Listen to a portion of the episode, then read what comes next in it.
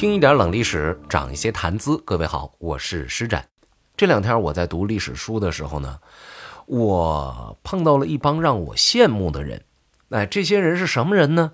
还真的不是什么达官贵族，也不像是想象当中那种非常飘逸的高山隐士，而是一帮普普通通的官方的公派人员。我为什么羡慕他们呢？因为他们享受着公款的出差，而且待遇还不低。熟悉我的朋友可能知道，也许是因为我每天在家里边看书录节目憋大发了。所以我就特别羡慕那些能够在工作中到处走的人，啊，像我之前认识那些做旅游节目的主持人，羡慕极了，真的。虽然有时候跟他们交流，他们也会讲说，实际录制的时候呢，那可能要比电视里边视频当中呈现出来的要苦得多，但是我仍然十分羡慕他们。而今天撑起这个话题的。让我能够心生羡慕的这群在元朝出差的人，其实呢，你要论他们出差的这种交通工具以及他们路程上的舒适程度，那跟现代世界远远都是比不了的。那么，真正让我羡慕的是什么呢？就是他们所能够享受到的这种元朝的官办的旅行设施，以及在这些机构里边工作的人所提供的那种服务。这么说，您可能觉得特别的绕，但是这东西是什么？我在讲的是啥呀？其实就是元朝的驿站。元朝啊，是一个特别重视交通、重视信息畅达、重视消息传递的这么一个王朝。其中很重要的原因呢，就是因为它这个地盘比较大，然后呢，它的呃居住的成员比较多元。嗯，他需要随时不断的去相互沟通，让多民族融合。那在这个过程当中，一定有很多很多的信息需要及时的上传下达。还有呢，呃，就是相互之间的这种买卖生意，一系列的工作都是需要通过交通路网来完成的。而这个交通路网上呢，就一定得有一些驿站。来让那些旅行的人们有所休息，并且提供补给。而且元朝呢，这个驿站非常的发达。我看过一个资料啊，根据元朝的这个官方统计出来的这个数据，由中书省直辖的富里地区，就是它的那个呃核心地区，再加上河南、辽阳、江浙、江西、湖广、陕西、四川、云南、甘肃。这些地方加在一块儿，一共有一千四百处驿站，而通往岭北行省的三条主要栈道呢，设置了一百一十九处驿站。宣政院管辖的吐蕃地区设置了二十七处驿站，加一块儿一千五百多个驿站啊！这些驿站提供的是什么服务呢？就是为那些来来往往的官方人员提供交通工具。提供休息的场所以及饮食服务的地方。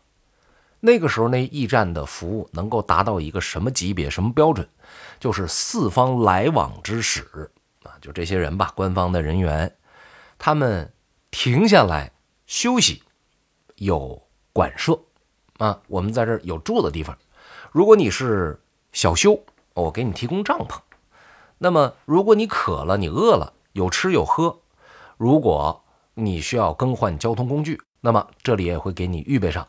毕竟是官方的嘛，它整体统一的来去协调，这是比较好做的，不像是私人的，说老张家的和老李家的这个怎么对接呀？哪个品质比较高啊？不太好办。哎，官方这就比较好弄了。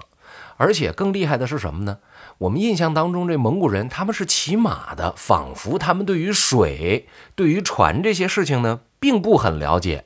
但是，这些历史资料告诉我，其实，在元朝的这种交通驿站，它专门分了陆路和水路。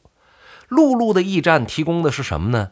就是像什么马呀、牛啊、驴啊、车子呀、轿子呀等等这种陆地上用的交通工具，而且呢，又根据各地不同的特点，呃，无论是交通特点、气候特点，还是物产特点，有什么牛站呐？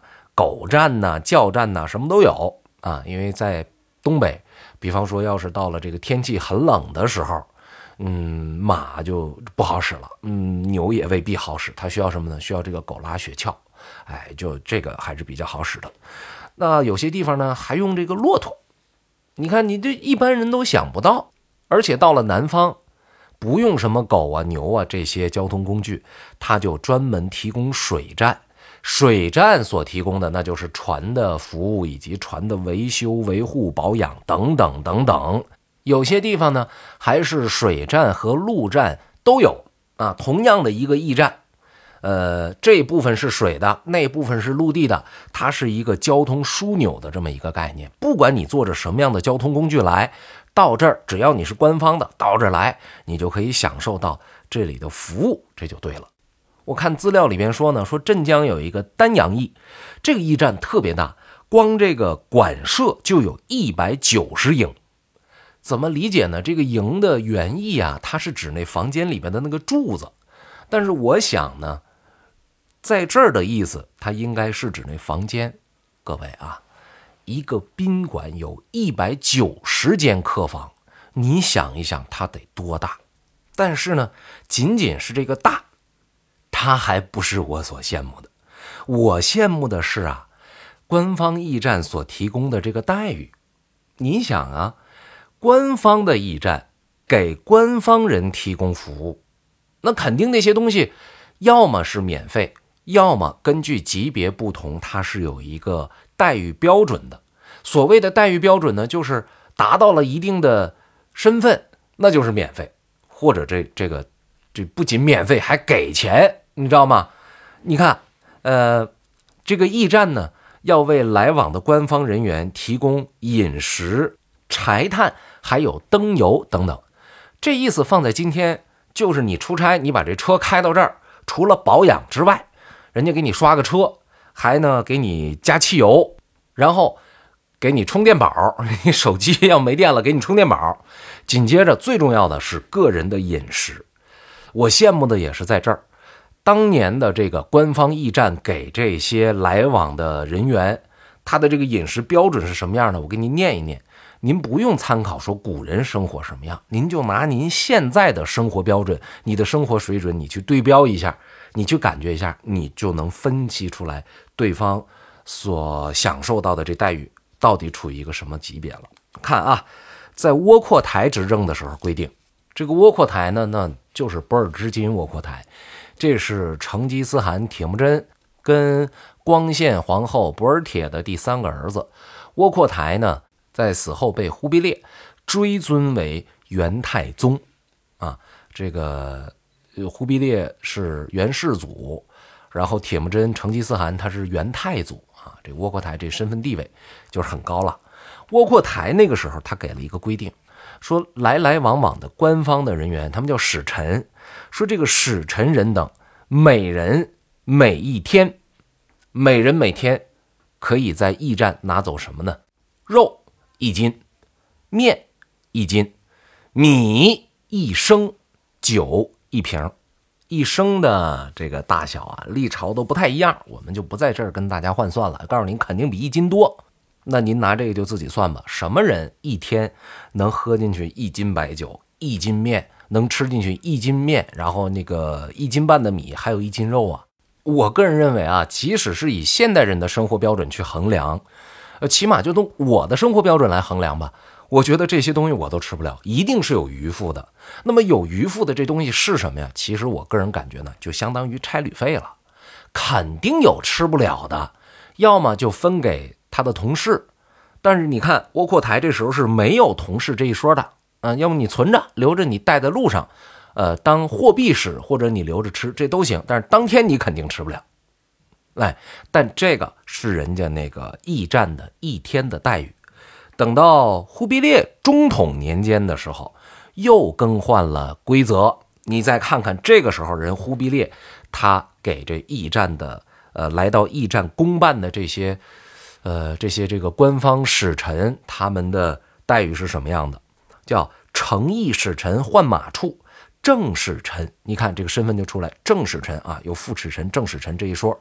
知粥食，皆可酒，从人之周，就是正使臣到这来呢是有酒喝的，但是呢，他的随从是没酒喝的，啊，这是换乘，就是一一走一过这么意思。如果说在这儿住，需要在当地呃住一宿再走的话，那么正使臣能够拿到什么呢？白米一升，面一斤，酒一升，也超过一斤了。呃，酒一升，然后油盐杂汁超十一文，就给点钱，哎，不给这肉了。那么随从能拿到什么呢？他们拿不到酒和肉，他们只能够拿到一些钱以及白米一升，面一斤。而且这是夏天，到了冬天的时候，打十月初一开始到第二年的正月二十，每个使臣每天还能够支走五斤炭，就能领走五斤炭，干嘛呢？就是给你取暖用的。到后来呢，因为物价有一些变更，于是呢，呃，这个使臣每天能够支走的钱，这就有了一些上下的浮动。后面的若干岁月里，关于驿站里面能支走的东西，就是每天每人的待遇呢，它也会根据物价会发生一些变化，但是大体离不开钱、米、面、呃肉还有酒，就离不开这几样东西。可是到后来出现了一个事儿，就是林子大了，什么鸟都有。有些人呢，源于自私，或者源于自己的民族习惯，他开始跟驿站扯皮。有些驿站呢，也确实是没提供好服务，就出现了要肉。啊，说不行，我第一呢不能吃你们的什么什么别的肉，我只能吃一种肉。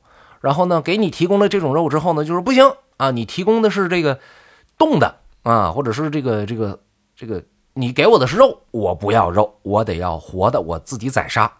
或者呢，也不提宰杀了啊，也没有什么习惯，也没有什么这个这个这个这个这个这个这个约束什么的。我就其实本人他吃啥肉都行，可是就挑这驿站给的肉不够好，有的嫌肥，有的嫌瘦，这就不好办了啊。所以后期呢，就干脆给你钱，你爱吃啥吃啥，反正我这待遇就给到了。可是这里边又出现一个问题，你看给了这么高的待遇。而且随着物价的上涨是水涨船高的，那那些出差的人肯定觉得在这待的时间长了是越长越合适啊，对不对？过去的那种那个信息传递也好啊，来往的公干也好啊，往往呢官方的事儿他都会给你一点余付，比如你这事儿呢需要十天。办得完，他往往会给你个十一二天做前后的这个余付。那这个余付如果合适的话，有些人当然愿意在这个驿站多待两天。嗯，我能够享受多一点的服务，我能拿多一点的差旅费，对吧？这都是人之常情。后来驿站呢，就干脆吧，就禁止这种事情了。说白了，不能占朝廷便宜。哎，呃，我看到这里边的时候就觉得特别好玩。我也觉得。古人跟今天的人没啥太大区别，碰到好吃的也想吃两口，好喝的呢也想沾吧点儿啊，便宜都想占一占，但是呢，这个制度又不允许，所以其实你说古人和今人有什么太大的本质性区别吗？我倒真的觉得呀，除了教育有很大的差异以外，别的我真是没看出什么来。嗯，好，今天呢。冷历史的部分呢，就先和您说到这儿。节目最后要向大家介绍的是咱们的这个过年的时候买年货的这红包。